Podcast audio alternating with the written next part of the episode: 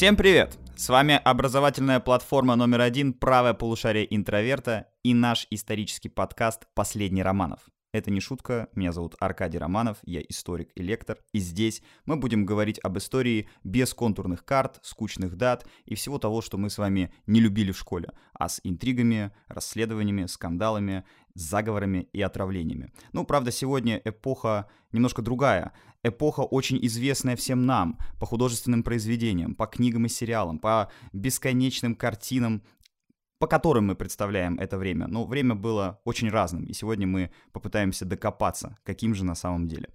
Это викторианская эпоха, это Аркадий Романов, и это Лиза. Лиза, привет.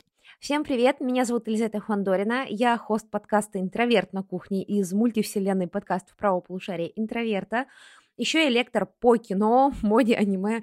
Э, мне нравится, что я а, постоянно а, пытаюсь уйти от своего статуса лектора по моде, но постоянно так или иначе приходится вернуться, и сегодня я об этом упомянула, так как мы поговорим в том числе и про моду викторианской эпохи, потому что наряду с другими медиа, медиа, наряду с другими какими-то медиаторами, которые соединяют нас с XIX веком, с викторианской эпохи, помимо книг, кино, и, кстати, аниме — это также и мода. Мне кажется, что викторианские силуэты, вообще викторианские элементы в моде, они до сих пор очень яркие. И если вы сейчас скажете, зачем мне, рядовому слушателю подкаста «Последний романов», что-то знать про викторианскую моду, то на самом деле все не так просто. Я как раз сегодня расскажу о маленьких нюансах, которые прекрасно показывают э, вообще все эти противоречия этой прекрасной эпохи, так как на самом деле, э, не знаю, вот, Аркадий, ты, наверное, не занимался историей повседневности, связанной с одеждой,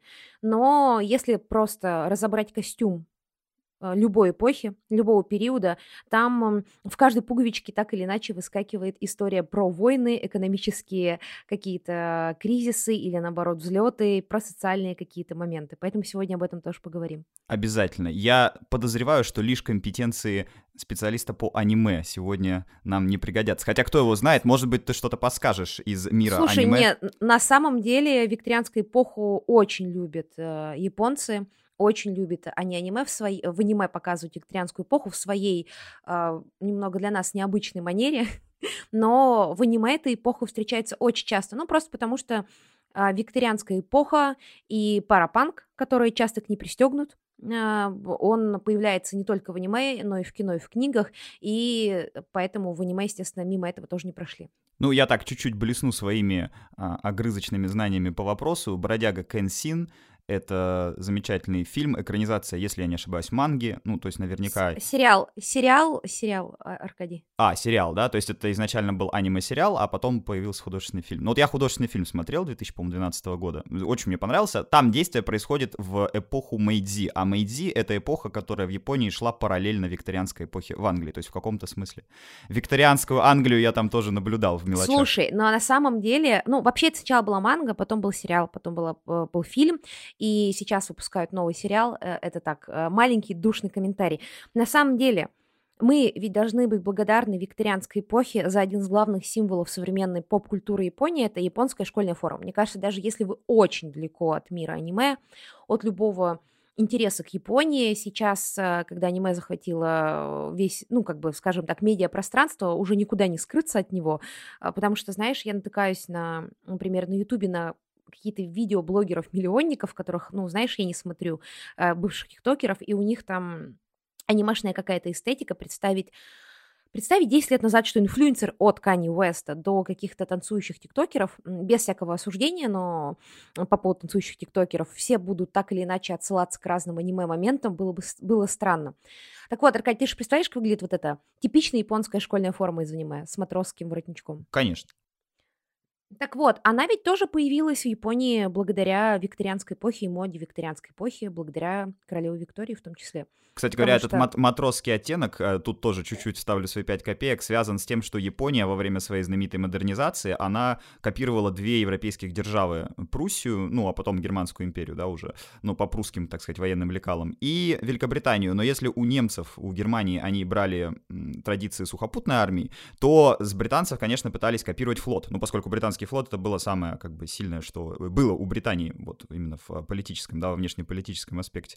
По, сразу после разведки, наверное. Ну вот. И поэтому вот эти как бы морские, да, какие-то оттенки, цвета, я думаю, они напрямую связаны с тем, что, в общем-то, если у Британии что-то и брали, то брали через флот, а потом уже к этому, через флот к школьной форме, так сказать, для девочек и мальчиков пришли. Ну, там такая история, да, естественно, через это, плюс мы должны понимать, что если мы посмотрим фотографии а, достаточно богатых, обеспеченных людей европейских, в том числе и королей, и императоров. Не знаю, почему я сделала странный такой бумерский акцент в слове королей, я не знаю. Так вот, если мы берем вот этот момент, то что эта история как раз-таки про моду, которая отчасти была введена как раз королевой Виктории на то, чтобы а, дети носили ну, форму морячков. Вспомните даже царская семья российская, а, там вот есть фотографии да-да-да, а, конец детей, 19 века как раз. Да, да, э, детей а, Николая II, там царевич Алексея, прям помнишь, наверное, один из самых первых, который я видела изображение царевича Алексея, как раз в этой вот морской а, форме. Даже в мультике Анастасия, которая является, ну, очень-очень свободным и вольным пересказом истории последней Романовой, там в ее воспоминаниях о детстве они тоже появляются в этой морской форме. И даже не только, кстати говоря, женская вот эта форма с Сейлор Фуко она называется с этим морским воротничком, но и Гакуран — это мужская униформа, ее, скорее, всего, хуже помнит такой широкий зритель, это э, история, которая происходит от прусской военной формы уже, ну, в отличие от матросок у девушек, но отражает как раз-таки реальные исторические влияния на эпоху Мэйдзи в Японии, и вот эта форма, она затем стала отчасти символом бунта, потому что в 80-е годы, сейчас мы, конечно, не про викторианскую эпоху, но как раз-таки очень забавный тоже факт, э, простите, что я увожу в сторону, в 80-е годы в Японии появились а, женские банды, а, банды и о, они как раз носили они назывались Сукебан. Это очень стильная штука. Аркадий, я знаю, что ты любишь азиатское кино, и ты по-любому видел а, вот этих представительниц, а, ну, хотя бы в массовке женских банд, очень знаменитых. Они носили тоже школьную форму, и э, в какой-то момент вот эта форма Sailor Fus, она стала ассоциироваться с бунтарями, и э, самый известный такой момент, самый известный как бы представитель для западного зрителя, это как раз героиня из «Убить Билла». Да, я, кстати, Она сразу, носит... именно, о ней, сразу да. именно о ней подумал, кстати. Говоря. Она же носит а, вот эту форму, потому что она как раз-таки должна для азиатского зрителя напоминать сразу девочку из Сукебан а, и героиню а, Бантё, то, что точно видел Квентин Тарантино и смотрел. Это так назывались произведения а, по, а, про как раз-таки а, банды банды как раз-таки школьниц, э, которые э, банды школьниц, которые как раз-таки э, наводили порядки. Так что вот такой очень забавный момент. Но как раз сукибан это как раз удлиненная юбка, какой-нибудь сзади на верхней части формы какие-нибудь иероглифы, которые означают банду. Вот, так что здесь это женские группы и женская вся история. Ну и бантё это не только произведение, это вообще банды, в которые э, парни вступают, а сукубан мужские банды, э, но э, часто еще называют э, так э, произведения сукубан и бантё про все эти банды и так далее, и так далее. Вот, так что, видите, викторианская эпоха до сих пор э, свои кор... ну, корнями ушла вообще до последнего момента, э, до современной поп-культуры, хотя, казалось бы, отсель не видать. Вообще это неудивительно, что она повлияла на все, что она повлияла на моду в России, что она повлияла на стандарты какие-то моды, да, в Японии, на поп-культуру уже в конечном счете 20 века. Потому что викторианская эпоха была невероятно длинной. Вообще правление королевы Виктории это невероятно долгое правление. По меркам 19 века это самое долгое правление. То есть потом, конечно, в 20-м э, Баба Лиза, Царствие Небесное, переплюнет, да, Елизавета II, вот недавно покинувшая наш материальный мир, она проправит еще дольше. Но нужно понимать, что все-таки все-таки Елизавета II правила в мире современной медицины и сама вела такой достаточно здоровый образ жизни, чего о королеве Виктории вообще не скажешь. То есть то, что королева Виктория так долго прожила при своем э, питании, при своих привычках, это, это в общем-то, здорово. Это у нее были, были очень, видимо, хорошие, Слушай, хорошие данные по здоровью.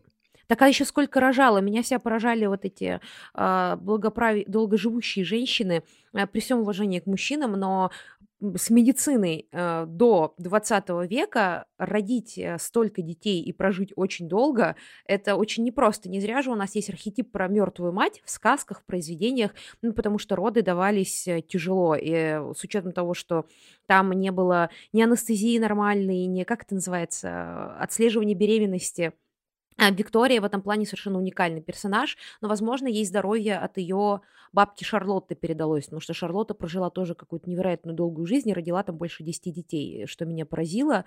Так что я думаю, здесь, видимо, ее немецкие корни очень э, здоровый и очень, ну и тоже долгожительница Шарлотты ей передались. Хорошо, что она не взяла ничего от своего деда, поскольку, я напомню, дедушка королевы Виктории — это Георг III, безумный король, который, кстати, тоже правил невероятно долго. Вот долголетие от него, видимо, передалось. Но слава богу, что помутнение рассудка не досталось, потому что Георг III — это был человек, который под конец своей жизни разговаривал с деревьями в саду, э, за которого уже в конце наполеоновских войн правили. Естественно, он сам уже был совершенно не, так сказать, компетентен, потому что он просто уже не дружил с адекватностью, да, он уже был просто в каком-то своем потустороннем мире. И вот э, с такими интересными э, традициями власти, как в Великобритании, да, было принято на рубеже 18-19 века, с такими интересными родственниками и с, в общем-то, такой историей родовой, Виктория восходит на трон. В 1800 1937 году, а уходит в мир иной, ну и, соответственно, заканчивает свое правление, внимание, в 1901 году.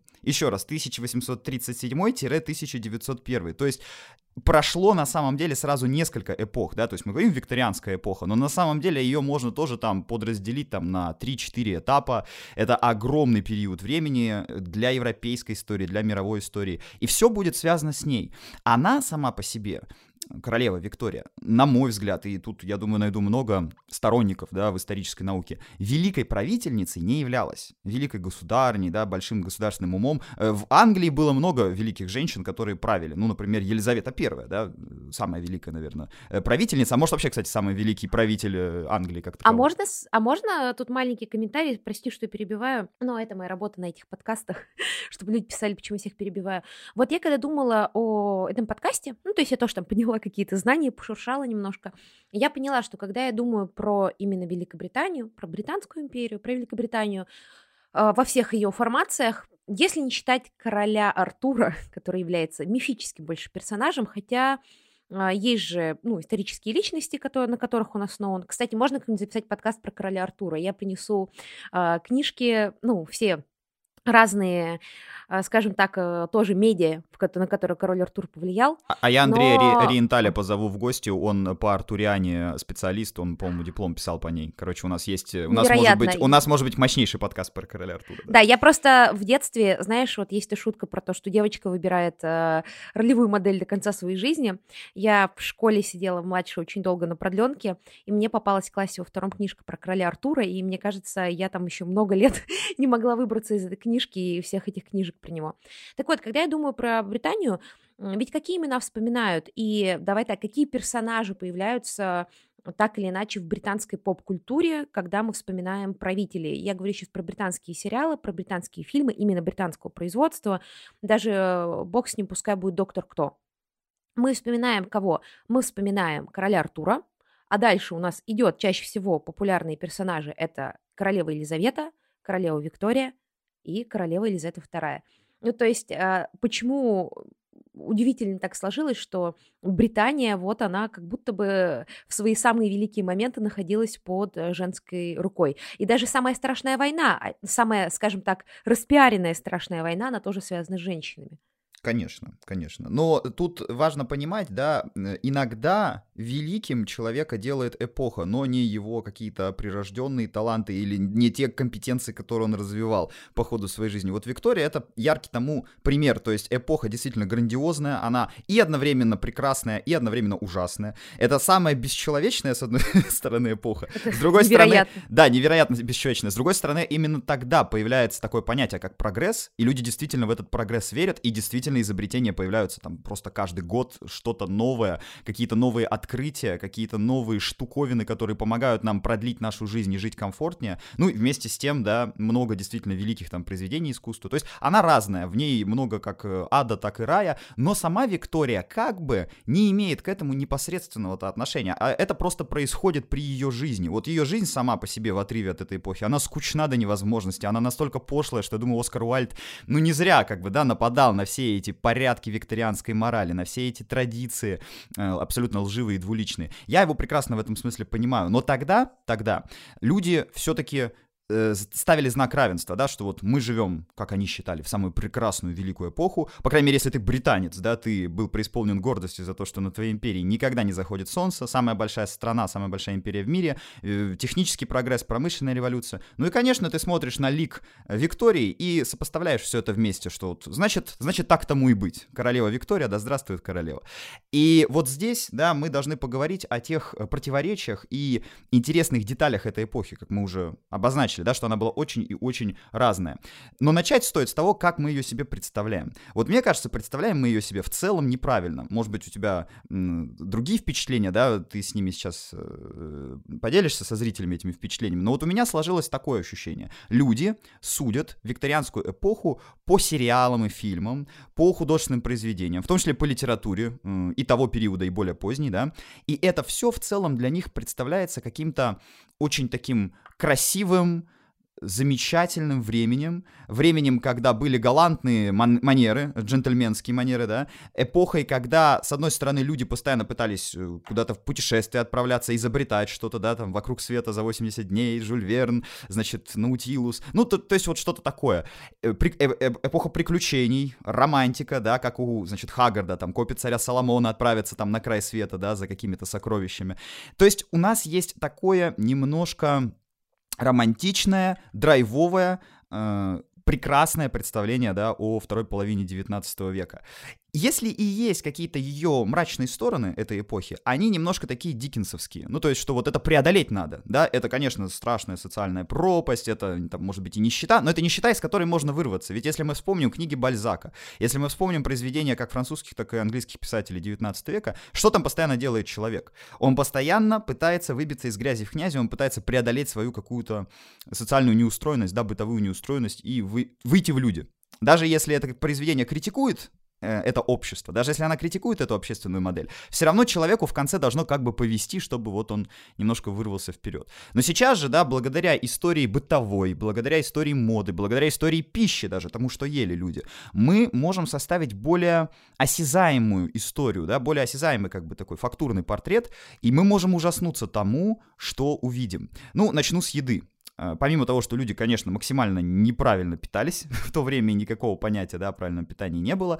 Помимо того, что экология в городах была отвратительная, да, по Темзе плавали крысы, а, значит, угольные все эти задымления просто заслоняли собой небо, и Лондон действительно напоминал какой-то желто-черный туман а, вместо города. Важно ведь вспомнить, что даже королева Виктория, даже королева Виктория, она ела карри, э, блюдо с карри, ненавидя карри. Она ненавидела острые блюда вообще, но она постоянно их ела. Знаешь почему? Почему? Потому что было колониальное империалистическое представление о том, что вот мы есть империя, которая владеет Индией, да, Индия тогда колония Великобритании. Следовательно, мы должны есть карри как свидетельство того, как символ, да, доказательство того, что мы владычицы, э, значит, Индии, что мы владычицы этих колоний. По той же причине, по какой была мода на чай. Мода на чай была связана не только с э, действием этого потрясающего напитка, я тоже чай обожаю, но еще и с вот этим колониальным превосходством, да, что мы можем столько тонн чая завести завести, сколько... Вот мы это на бостонском чаепитии с тобой обсуждали, да? Вот сколько не влезет, не влезет в человека вообще. Мне очень нравится эта история о том, что мы колониальная империя, поэтому будем есть карри, но ничего для жизни людей, которые живут в колониях, мы делать не будем. Можно было, знаешь, Конечно. позаботиться о людях, но вместо этого мы поедим карри.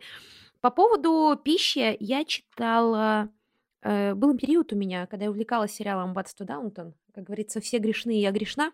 А вот я смотрела его с первого сезона. Большое нежные чувства я к этому сериалу испытываю. И я после того, как посмотрела, очень сильно увлеклась всем этим тропом, мифом о дворецких, о прислуге, который э, на самом деле удивительным образом появился именно в 20 веке. А, это такой миф, которым, который распространился потом в американское кино, и в целом у нас есть вот этот, а, наверное, на постсоветском пространстве уже больше овсянка сэр, э, чем тот, который существует в англоязычном мире. Но а, есть специальное пособие по здоровому питанию, которое как раз изучали камердинеры а, и дворецкие в начале 20 века. Да, это уже пост это уже пост-викторианская эпоха. Эдвардианская, скажем менее. так, уже, скорее эдвардианская. Эдвардианская уже. Но написано оно было не в эдвардианскую эпоху, оно было как раз-таки написано на основе знаний, которые были, копились в 19 веке. И там советовали есть поменьше овощей, побольше мяса, потому что от овощей расстройство желудка.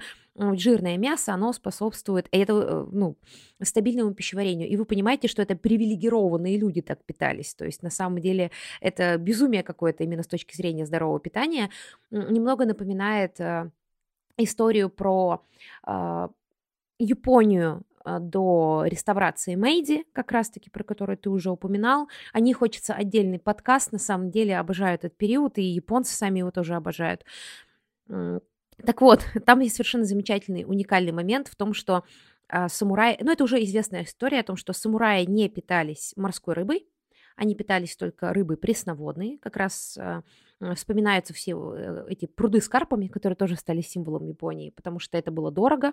Они питались э, только рисом белым, отшлифованным. Но мы теперь знаем, что морская рыба и нешлифованный рис – это как раз-таки гораздо более полезная история. Сейчас она стоит дороже благодаря технологиям. Э, и поэтому а, как и в Великобритании, так и вот в Японии. Мне вообще казалось, что между этими странами есть какая-то приятная параллель, интересная параллель. Островные, островные государства, хорошие виски и там, и там, э, флот и там, и там очень важную роль играл, да, вот именно в эту, эту, в эту эпоху, в 19 веке. Ну, в Англии еще раньше, в Японии с 19 Непростая века. история объединения земель под одним человеком, ну, долгая и на самом деле частично так и не реализованная. И, конечно, имперские амбиции, дай бог, э, не знаю, у кого они были даже более жуткие, у Британии или у Японии.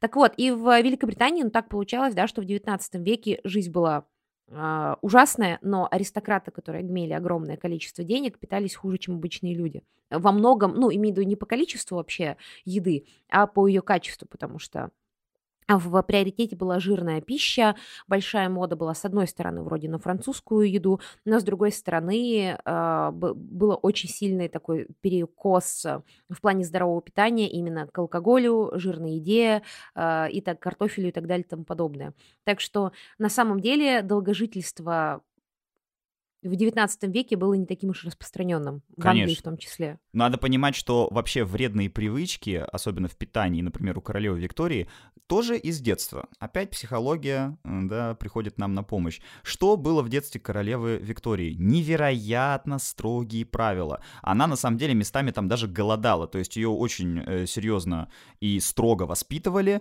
и когда Виктория стала королевой, она начала отыгрываться. Причем отыгрываться, ну, слава богу, не с какими-то садистскими там э, наклонностями, потому что некоторые правители к этому приходят. Нет-нет, она просто начала, ну, предаваться чревоугодию, выражаясь немножко таким ветхозаветным языком. Что с ней произошло? А с ней произошло следующее. Когда подавали блюдо, обязательно если король или королева по этикету э, сменяла блюдо, все, она там доела, ей не понравилось, или она полностью съела там, с тарелки все, обязательно была смена блюд у всех придворных, да, то есть все, кто были на званом ужине, все, кто были на этом приеме, они все обязательно тоже уносили у них тарелки и приносили новые. Так вот, э, жалобы людей, живших при королеве Виктории, которые были ее, значит, придворными, заключались в том, что мы не успеваем съесть, то есть мы только начинаем э, вкушать пищу, естественно, мы делаем это очень аккуратно, там, медленно спокойно, потому что там нужно, э, ну, выглядеть красиво, когда ты ешь, да, там не торопиться, не чавкать и так далее. Виктория съедает все быстро, буквально как пылесос заглатывает,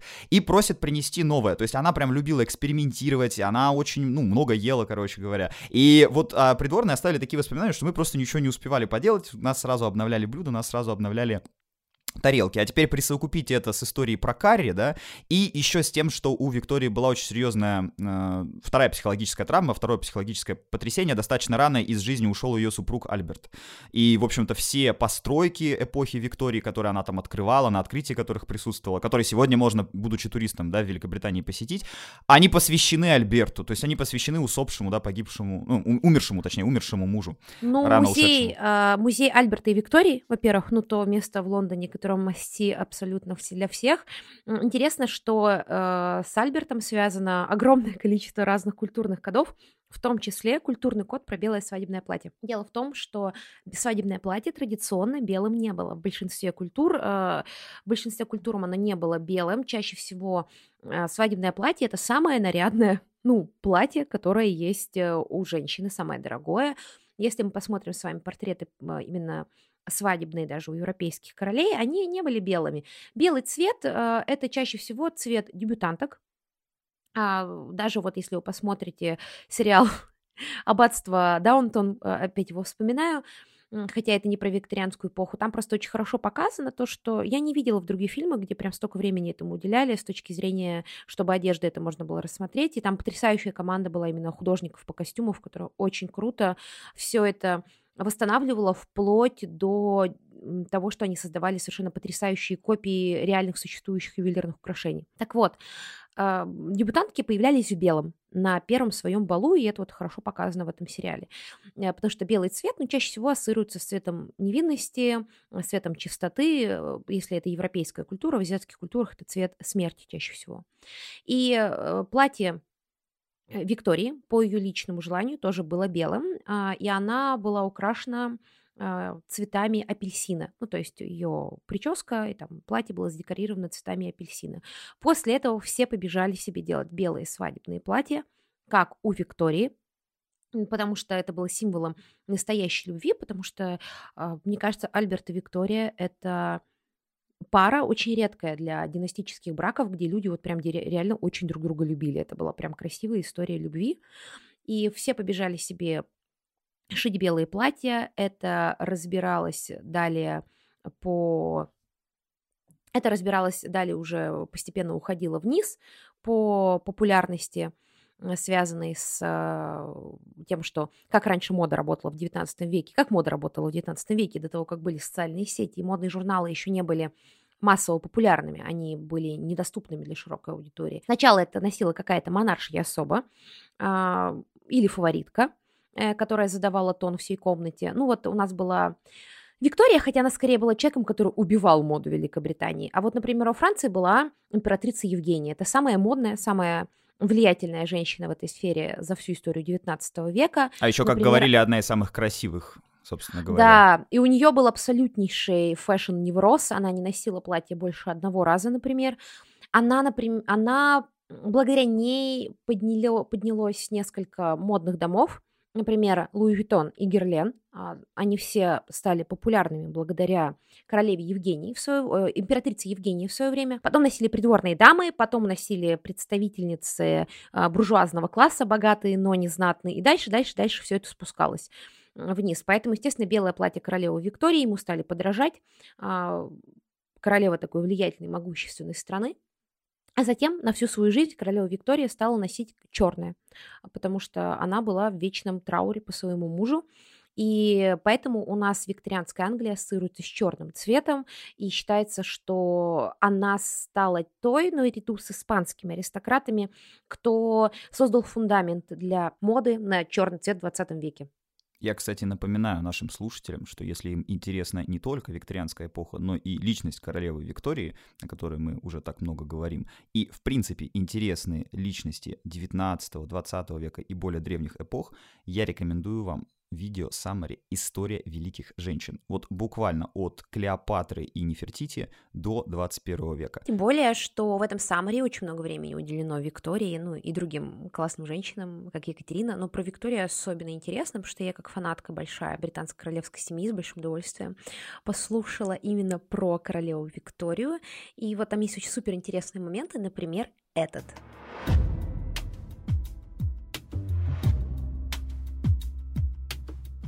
Виктория занималась политикой имиджа. Виктория делала то, что продолжает делать королевская семья до сих пор. Она была символом, она объединяла нацию. Ну, считается, что именно с подачи принца Альберта в Букингемском дворце королевской семье стало принято наряжать елку на Новый год и Рождество. Ведь это немецкая традиция, которая в Англии ну, существовала, но не очень приживалась. Именно с середины 19 века она стала повсеместной. Ну, сегодня мы вообще не можем представить, да, э, по крайней мере, люди э, европейского происхождения, да, мы не можем себе представить Новый год или Рождество без елки. Но по большому счету мода, это ведь была немецкая, и она, например, в той же самой Великобритании распространилась благодаря королевской семье. То есть вот королевская семья, она как бы была идеальной семьей. Вот мы живем так, как в идеале должен жить каждый британец. Мы, конечно, в иерархии стоим повыше, не надо думать, что мы с вами одно и то же, но мы даем вам некоторый такой вектор, вот куда вы можете расти, куда вы можете двигаться. Конечно, это все подвергалось насмешкам, разумеется, ведущие английские умы, писатели, да, они издевались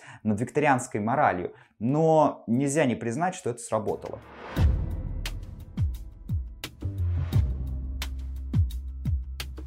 А если вы хотите узнать, что там дальше было и как окружение Виктории и другие скажем так, королевские семьи к этому относились, к такому нововведению пиар-ходу, то смотрите сами Аркадия. История великих женщин. Это видео саммари веду я, но вы можете также смотреть сотни других видео саммари бесплатно на протяжении 30 дней. Все, что нужно сделать, это ввести промокод романов30.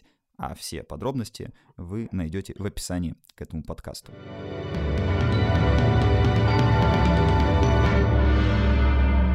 Вообще, судьба королевы Виктории, да, э, подводя теперь уже к теме морали в викторианском обществе, судьба королевы Виктории, она очень показательна. Она стала и символом викторианской морали и жертвой этой морали. Почему? Ведь что такое викторианская мораль? Это вот двуличие, да, это некая ложь, это некий обман. Виктория действительно до конца своих дней после смерти Альберта несла траур и, в общем-то, на публике демонстративно разыгрывала вечно такую как бы строгую, печальную, убитую горем женщину, у которой больше никакого там личного счастья быть не может. Все, теперь она должна думать только об Англии. Хотя есть легенда, согласно которой во время первой брачной ночи, перед брачной ночью, ее мать посоветовала ей закрыть глаза и думать об Англии. Она спросила, как себя вести-то, ну, во время, так сказать, первой ночи со своим супругом, что вообще делать нужно. Ей никто не рассказывал, и никто не, не было секс-просвета, к сожалению, да, ей ничего не говорили. И э, по легенде мать сказала ей, закрой глаза как можно сильнее и думай об Англии. Ну так вот, если во время жизни с Альбертом она еще могла о чем-то думать, поскольку там действительно была любовь и такие теплые отношения, после смерти Альберта, казалось бы, должна была как постичь исключительно, да, государственное там управление, думать о стране и личную жизнь забросить. На самом деле у Виктории личная жизнь продолжалась, у нее было множество любовников, про них там снимаются сериалы замечательные, фильмы, э, один из них был шотландец, один из них вообще был из Индии, да, на минуточку, то есть он не был британцем, там, не англичанином, никем. Он был э, человек вот из э, этих колониальных обширных колониальных британских владений. Но об этой э, сторон, стороне жизни Виктории, конечно же, официально никто никогда не рассказывал, и она сама об этом никогда не говорила. Ну подожди, ну а как, а о каких фаворитах говорили, если мы говорим не о короле, а о королеве. Даже Елизавета была официально великой королевой-девственницей. А потому что она действительно... Смотри, э, Лиз, в чем тут разница? Она действительно была э, королевой-девственницей. То есть у нее действительно не было супругов, а все фавориты, по крайней мере, которых мы знаем, это действительно были фавориты, а не любовники. Но вот вспомни, 18 э, Но это спорно, но это, но это спорный момент. Ну, по поводу Елизаветы, там все-таки у нас нету стопроцентных доказательств ни той, ни другой теории. Ну, как бы мейнстримная, да, как бы принято считать, что действительно, скорее всего, у нее их не было. Ну, во всяком случае, это не как с Викторией, где мы точно знаем, что любовники были. Но я тебе про другую хочу эпоху сказать. Она была относительно недавно викторианской. Это эпоха 18 века, так называемый галантный век, да, великолепный галантный век. Э, что мы там видим? Мы, во-первых, видим, что женщины правят почти всей Европой, да, значит, Помпадур э, за ниточки дергает французского короля, фактически управляя Францией, Франции. Мария Терезия и, и формально, и фактически правит Австрийской империей. Елизавета Петровна, потом Екатерина Великая правит Россией. Там до этого и Анна Иоанновна и так далее. Короче говоря, женщины везде. И при этом их фавориты и их любовники, они являются соправителями и великими государственными мужами. Их не то, что не прячут, их выставляют на показ, как Потемкина там, например. Да? То есть любовник или любовница, что у женщины, что у мужчины в 18 веке, это вообще не зазорно. Ну вот это как бы не осуждается. А уже в 19, а уже в 19 веке акцент совершенно поменялся в 19 веке. Да, но э, к чему это все привело? Всех напугала французская революция. Все поняли, что вот эти ваши свободы во всех смыслах, они приводят нас к каким-то, а, здесь я, конечно, иронизирую, нездоровым идеям, где надо отрубать голову монархам. Но в 19 веке тоже много правительниц была, Великая Елизавета Баварская, как-то популярными Елизаветой, я смотрю, у правителей, была Елизавета Баварская, ну, принцесса Сисита самая, которая... Про которую мультфильм, да, тоже, совершенно кстати, культ. Да, но которая культовая героиня для, собственно, ее народа до сих пор. Э, и, кстати говоря, это забавный момент, что и принцессу, и императрицу Евгению, и Елизавету Баварскую, и на самом деле королеву Викторию одевал один и тот же человек, Чарльз Уорд, который стал создателем мира высокой моды. По сути, он создал э, высокую моду во Франции, будучи англичанином, потому что он уехал из Франции, так как, о, и уехал из Англии, так как при королеве Виктории никакие модные дома не могли появиться в Британии. Я, наверное, попозже расскажу об истории, как принято было одеваться и выглядеть женщинам в эпоху королевы Виктории. Но э, женщин было достаточно много.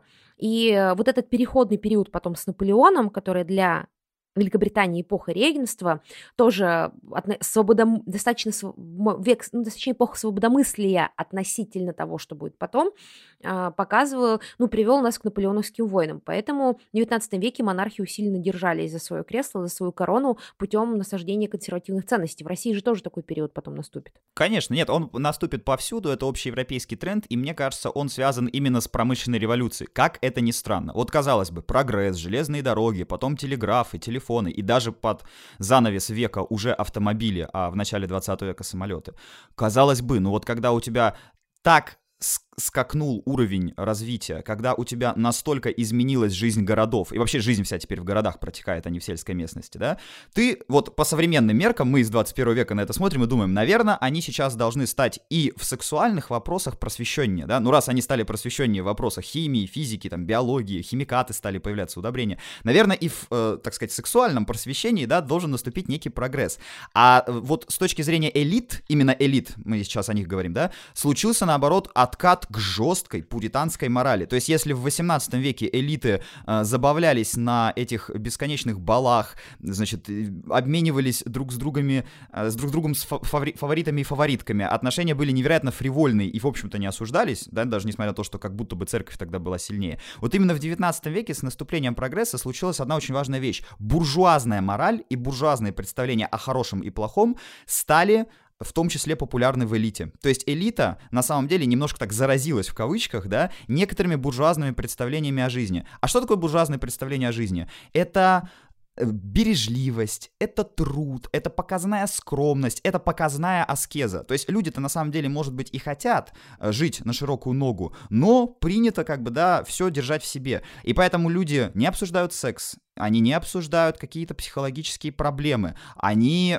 все это компенсируют зачастую какими-то страшными, на самом деле, да, в каких-то страшных проявлениях это все, в страшной фрустрации превращается. Ну, предположим, да, есть э, теории, согласно которым вообще весь вот этот британский колониализм, да, и всевозможные там, завоевания, захваты, войны и так далее, это попытка британских мужчин выпустить пар вовне, когда они не могут это сделать внутри собственной страны, потому что в Британии они должны э, быть вот этими чванливыми, э, высокомерными э, джентльменами-британцами с женами, которые читают книжки о том, как там себя вести при мужчине скромно, да, и там ни в коем случае не, не, не сексуализированно и так далее. Очень скромно, очень строго себя вести. И как только ты попадаешь в какую-нибудь другую страну, да, которая является как бы уже не Британией, а частью просто Британской империи, там можно отрываться сколько угодно. У тебя может быть гарем, у тебя может быть публичный дом, или там, как в случае с Китаем, да, можно в целую страну на наркотик подсадить, хотя, э, находясь в самой Великобритании, тихонечко пить чай там, да, и соблюдать все эти манеры. То есть это такая некая эпоха лицемерия, эпоха вот этого двуликости. Я думаю, именно ее, мой любимый просто писатель той эпохи Оскар Уальд, да, он высмеивал ее в каждом своем произведении. Он набрасывался как на буржуазную мораль, так и на вот э, это двуличие элит, которые, с одной стороны, хотят быть за все хорошее против всего плохого, ну а с другой стороны стоят у руля империи, которая давит целые нации, да, целые народы по всему миру. Слушай, ну так здесь тоже все логично. Это все, опять же, история про то, что вот это безумие совершенно глэм-рок такой, аристократический 18 века, он приводит к революции, потому что низы-то живут очень плохо, и поэтому даже аристократия должна вынужде, вынуждена соблюдать какие-то меры приличия для того, чтобы не злить лишний раз аудиторию, не злить э, лишний раз людей простых, потому что они живут очень бедно. 19 век, именно викторианский 19 век э, в Британской империи поразителен тем, что там уровень вот этих двойных стандартов дошел до какого-то э, до какого-то невероятного состояния, потому что, чтобы вы понимали, Аркадий сейчас сказал про вот эти очень строгие правила отношений мужчины и женщины. Я напоминаю, в XIX веке было зазорно показывать лодыжки женские. Есть такая красивая история о Тарантино том, что... бы не выжил. Тарантино бы не выжил. Тарантино бы не выжил. Во-первых, вспомните Евгения Онегина. Там есть целая... Я не знаю, обращали ли внимание это в школе, но я как первый читала. Меня поразило то, что нам целую страницу рассказчик рассказывает о том, как он выслеживает э, женские лодыжки, которые становятся видны во время бала, когда женщины танцуют, и юбки слегка поднимаются.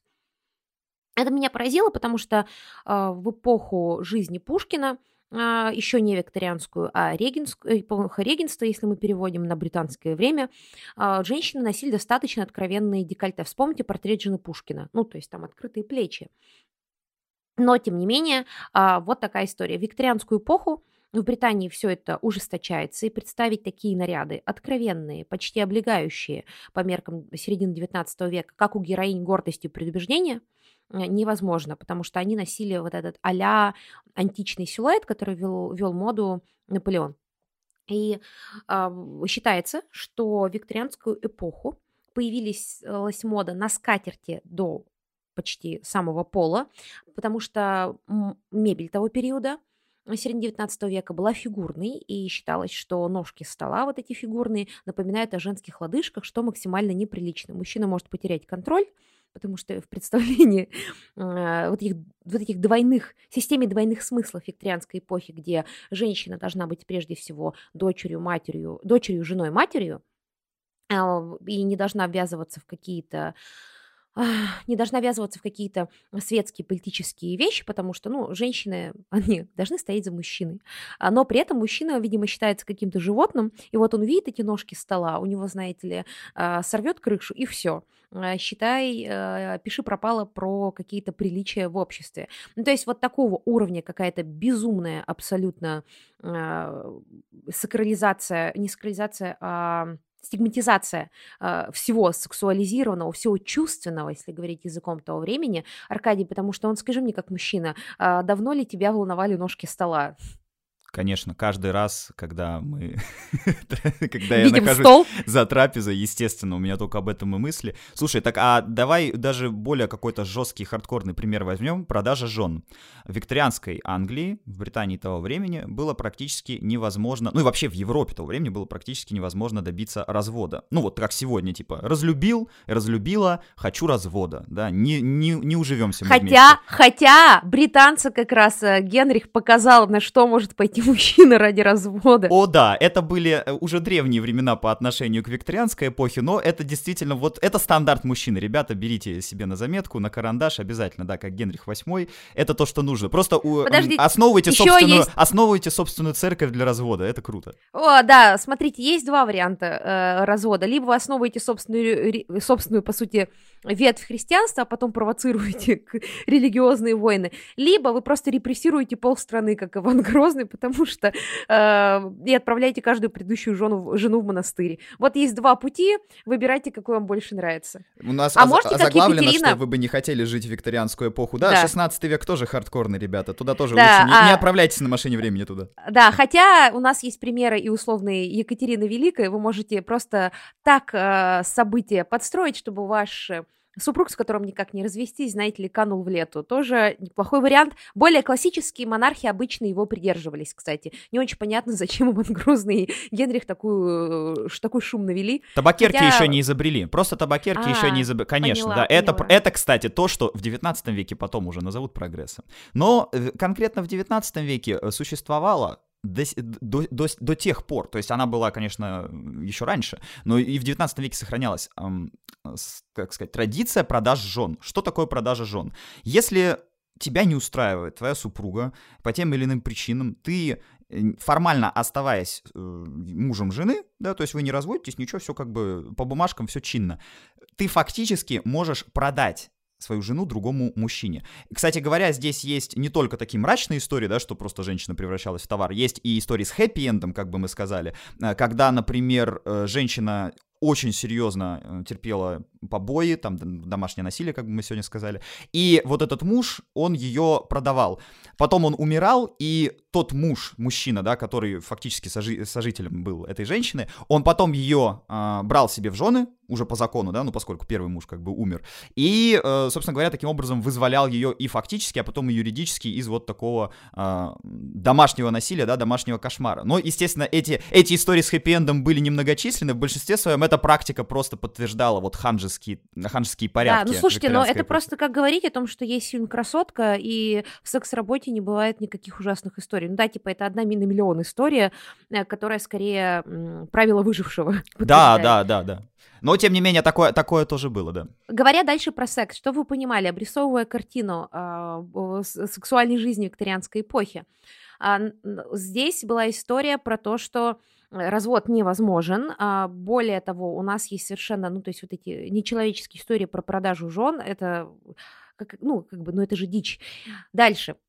А, так как жены, э, здесь, мне кажется, про саму викторианскую эпоху можно сказать про комплекс э, блудницы Мадонны. Про то, что жена и мать твоих детей – это святая женщина, э, которая вот, с которой нужно возлечь на ложе только ради продолжения рода, а все свои греховные – она Мадонна, а все свои греховные мысли, помыслы она где-то на стороне осуществлять. И если у нас была совершенно удивительная, меня поражает фривольность э, мысли Франции XIX века, их отношение к браку как к какому некоторому, знаете, коворкингу, где измены обсуждаются практически открыто. И любой приличный человек как будто имеет связь на стороне. А, в этом плане Франция, конечно, совершенно другим путем шла и жила, чем Британия. А, так вот, а, в Британии была очень сильно развита история про разветвленную сеть э, секс-услуг. Причем, когда я говорю разветвленную сеть секс-услуг, ну, я имею в виду, что действительно это был страшный, огромный бизнес, в который вовлекались, ну, средний возраст, это был 12 лет, но вообще дети с 8 лет. То есть, и еще раз, детская, детская проституция в эпоху, когда все говорят о морали, нравственности, строгости, благовоспитанности и благопристойности. И вы должны понимать, что это настолько жестокая эпоха, что если вы родились э, бастардом, а то есть, если вы не признаны отцом и, или рождены, точнее, если вы рождены вне брака и, не дай бог, еще не признаны отцом, потому что практика признания детей со стороны существовала давно, э, так или иначе во всей эпохе, то практически для вас э, закрыт вход в приличное общество.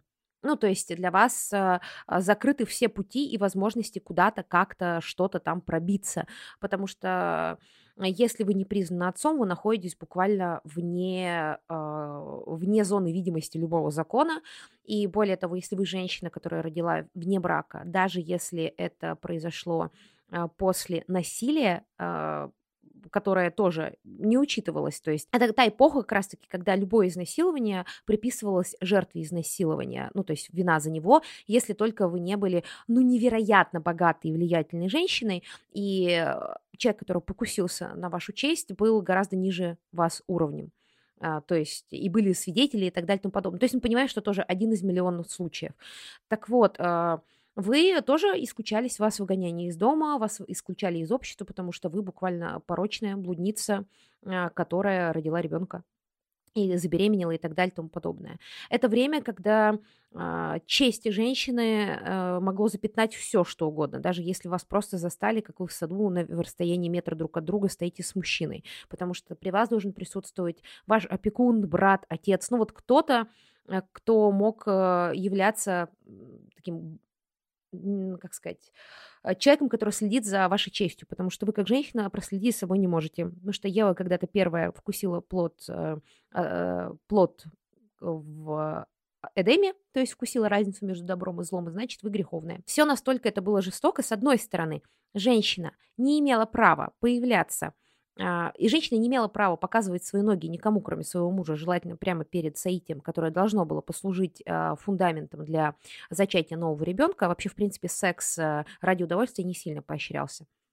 И появились купальные костюмы как раз в тот период. Они выглядели я не могу вам картинку показать, но это буквально вот в нашем представлении там были панталоны, корсет, естественно, а, дополнительные какие-то еще блузы. Но это выглядело, Аркадий, ну как если бы мы сейчас купались, а, даже не буркини, потому что буркини хотя бы однослойная. А, если бы я купалась, например, в обуви, спортивных штанах, дальше там будет, пускай, прям корсет реально.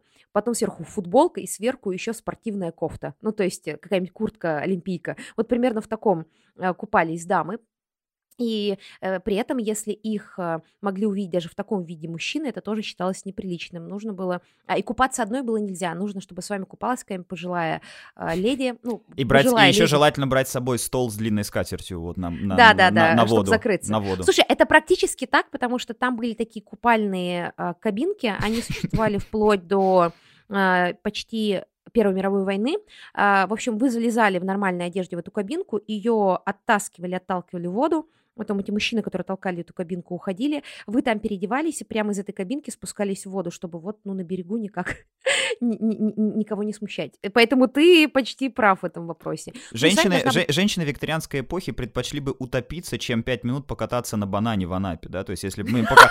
если бы мы им показали, как мы сейчас отдыхаем на юге, ну вот, наши приколы, да, я думаю, они бы сказали, нет, ну как бы для чести женщины, да, как бы и для общественной э, морали и репутации лучше утопиться утопиться, и просто все При бы этом, нырнули. Да.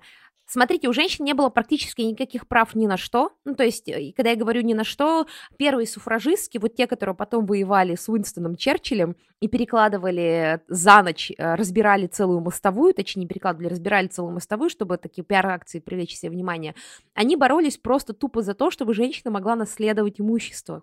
То есть у женщин не было никаких прав. Король империи править женщина, но женщина ни голосовать, ни наследовать имущество права не имеет. Ну и сама и... Виктория, разумеется, негативно, э, подчеркнем, негативно относилась к суфражисткам, негативно относилась к любым э, борцам за женские права. То есть это тоже важно подчеркнуть, не то, что Виктория сидела и там подмигивала, что типа я в заложниках, там, я за вас. Да. Нет, нет, нет, она искренне считала, что не положено. Ну, не положено. Да, и вы должны понимать, что при этом а, было огромное количество так называемых работных домов. Мы должны понимать, что 19 век — это как раз время индустриализации, открывается куча заводов, и угадайте, кого там было очень много среди рабочих — детей и женщин. Причем не только во Франции, если вы смотрели «Отверженный» мюзикл, вы помните, что одна из героинь, она как раз работает на ткацкой фабрике. И ничего, женщины и дети, а, не имевшие никаких прав, не имевшие получать право ни образования, ни а, работать на каких-то престижных специальностях, не голосовать. Нормально так работали на заводе, все отлично, причем работали на достаточно жестких, опасных производствах, и поэтому, не удив... ну, и поэтому неудивительно, что в 19 веке идея хорошо выйти замуж, что твой муж тебя достаточно хорошо обеспечивает, еще не продает тебе никуда и приносит домой деньги, это супер тема, потому что иначе ты пойдешь работать на заводе, где ты никак не защищена не с точки зрения трудовых прав, у тебя нет ни выходных, ни пенсии, ни медицинской страховки, так еще и тебя может легко, э, вспомним, опять же, отверженные, совершить над тобой насилие э, твой работодатель, и если ты воспротивишься, он тебя просто выгонит с этой работы, еще скажет, что ты блудница вавилонская, тебя больше нигде не примут, и для тебя остается э, два пути это попрошайничать и заниматься секс-работ. Из секс-работниц было очень много, борделей самых разных направлений было очень много. И тут мы, кстати, говорим про бордели, э, скажем так, самого разного направления, где были не только женщины. И а, мне кажется, идеальным отражением того безумия с точки зрения этики, которое творилось в викторианскую эпоху, являлся очень популярный а, сувенир – которым мужчины дарили своим возлюбленным, которым они испытывали только платонические чувства, на которых они хотели жениться, своим прекрасным дамам, а, они дарили сувениры, накладные пряди накладные пряди, которые можно было встроить в прическу. Ну, то есть э, э, красивое украшение. Э, эти накладные пряди в 99 случаях, процентах, потому что волосы неотъемлемая часть образа приличной женщины, продавали секс-работницы при показной, показушной, я бы даже сказал, морали, улицы Парижа, которые описывал Бадлер в те годы, э, улицы Петербурга, по которым бродили герои Достоевского, и, кстати, проститутки тоже появлялись как героини у него в романах, или улицы Лондона, да, в этой копоти и в дыму, они все кишили сексом, они кишили развратом, тем самым против которого как бы выступала вот эта мораль того времени. То есть это на самом деле на что, за что боролись, да, э, на то и напоролись. Грубо говоря, ну, люди, ну, хотели, они... люди хотели, чтобы, видимо, хотели показать себя как самые благопристойные, самые порядочные, самые высоконравственные. В итоге мы эту эпоху запомним именно как эпоху ханжества такого максимального.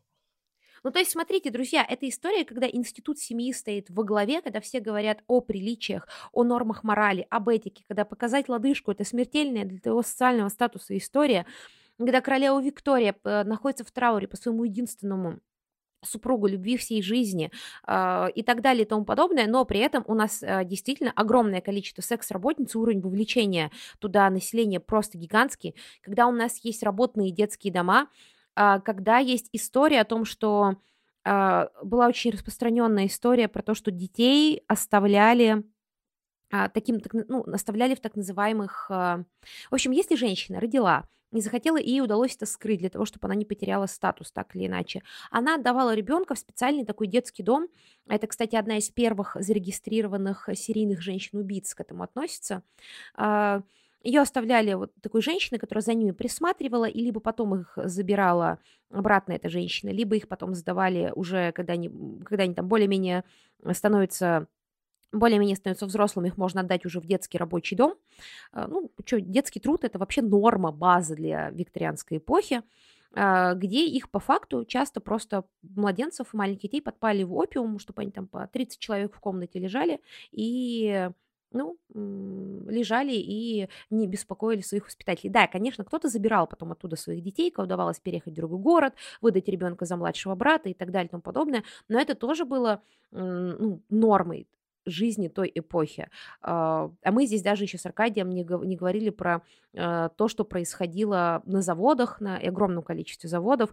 А, какой там и у мужчин, и у женщин был примерно никакой уровень защиты э, населения. Неудивительно, что Маркс а потом писал «Капитал Великобритании», потому что там рабочие, ну, там рабочие как раз-таки свой гнев очень долго подкапливали. У него была идеальная экспериментальная площадка. Надо для наших слушателей напомнить, что вместе с Марксом был его вечный соратник и спутник Фридрих Энгельс, и именно благодаря Фридриху Энгельсу у Маркса, как у э, философа, да, как у человека, который изучал всю эту проблему, значит, связанную с правами рабочих, у него был допуск и возможность посмотреть, а как живут самые настоящие рабочие. Я просто напомню, что папа Фридриха Энгельса был крупнейшим промышленником, у него были заводы по всей Европе, э, в том числе в Великобритании, поэтому в Великобритании Маркс и Энгельс наблюдали, ну, практически как за подопытными крысами, да простят мне марксисты это сравнение, за рабочими. Рабочие в то время работали так, как никогда в истории. Они не работали настолько в чудовищных условиях в 20 и уж тем более в 21 веке, но и, и они не могли работать в 18 потому что просто промышленный переворот э, в 18 18 веке только начался, да, он еще не случился. Вот в 19 веке европеец никогда не страдал так, как в это время. То есть просто это не с чем сравнить. Во-первых, он не нормирован, ваш рабочий график, да, то есть никакого 8-часового дня, забудьте об этом. Вы можете впахивать по 12, по 15 часов. Более того, законодательство нигде, ни в Америке, где капитализм, нет монархии, там нету, да, вот этих старых там порядков, ни в Великобритании, где старые порядки сохраняются, ни во Франции, вас не защищает. То есть закон не защитит вас, если вы, например, потеряли глаз или руку. Знаете, что произойдет, если человек потеряет глаз или руку в 19 19 веке. Свободен, все, ты больше не можешь работать. А это значит, ты не можешь прокормить свою семью, ты не можешь э, ничего, по большому счету, да, никаких пенсий, никаких выплат тебе не будет. Кстати, страна, в которой впервые появляется э, социальное обеспечение, пенсии и вообще какие-либо э, шаги делаются в защиту рабочего движения, Лиза, как ты думаешь, какая это страна? Ну, может быть, это страна, которая оказалась еще и а, одной из первых, вообще первой страной, которая дала женщине такой огромный пакет прав. Это, конечно, Советский Союз.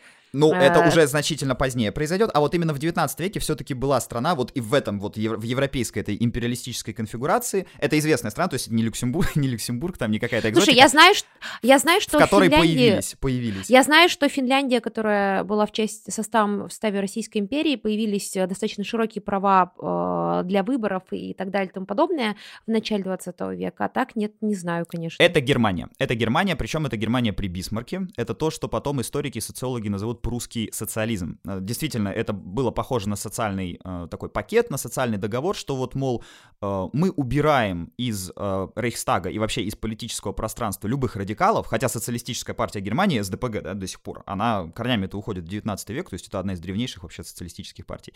Она была разрешена. Но всех радикалов мы немножечко затыкаем. А в обмен что мы даем? Мы даем какие-то надбавки, убираем лишние часы какие-то рабочие, да, немножечко идем навстречу рабочему движению, и даже появляются прообразы пенсий, да, пенсионных накоплений. То есть, э, при, Подожди, при, то есть, то есть при, а, Бисмарке, то... при Бисмарке очень сильно в Германии расширяются действительно права Слушай, рабочих. то есть на самом деле, когда какие-то условные кадеты СССР ну, в, в Государственной Думе а, в уже Российской империи что-то пробивали, и почему все так были воодушевлены революцией 905 года, они думали, что у нас э, император тоже что-то в обмен даст, какие-то права. В каком-то смысле мы и стали Германией, поскольку Германию многие специалисты, историки называют дуалистичной монархией. То есть это монархия, в которой есть парламент. Э, этот парламент не настолько могущественен, как, например, в Британии, да, где он действительно определяет прям всю политику, а король скорее на подхвате. Такой арбитр определенный. Но э, все-таки парламент э, имеет, да, Рейхстаг в Германии имеет право там согласовывать э,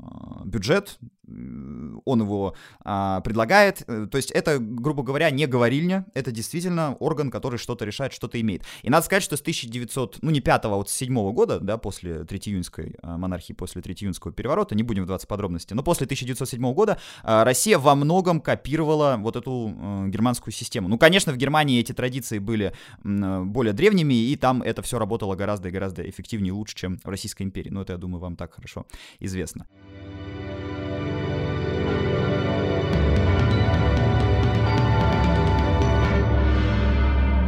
Так вот, возвращаясь к викторианской э, этике и к викторианским нравам. Вот кроме того, что рабочие впахивали как э, лошади, кроме того, что никто не считался ни с какими травмами на производстве, кроме того, что Маркс и Энгельс написали свой знаменитый манифест коммунистической партии, который заканчивается громкими пафосными словами, да, что нам нечего а, терять, кроме своих цепей, пролетарии всех стран, соединяйтесь. И действительно, рабочие по всему миру начинают чувствовать, что да мы в первую очередь это пролетариат, а не какие-то там граждане или подданные тех или иных стран, да, что нас объединяет наша беда вот эта общая. И неудивительно неудивительно, что будут партии революционного толка, какие-то группировки. Но посреди всего этого процветает какое-то абсолютное безумие. Люди верят в общение с духами, и в, проводят сеансы спиритизма, особенно под конец 19 века это будет популярно. Но это еще ладно, хорошо, здесь это такое любопытство у всех какое-то играет внутри, да, э, это, казалось бы, можно понять.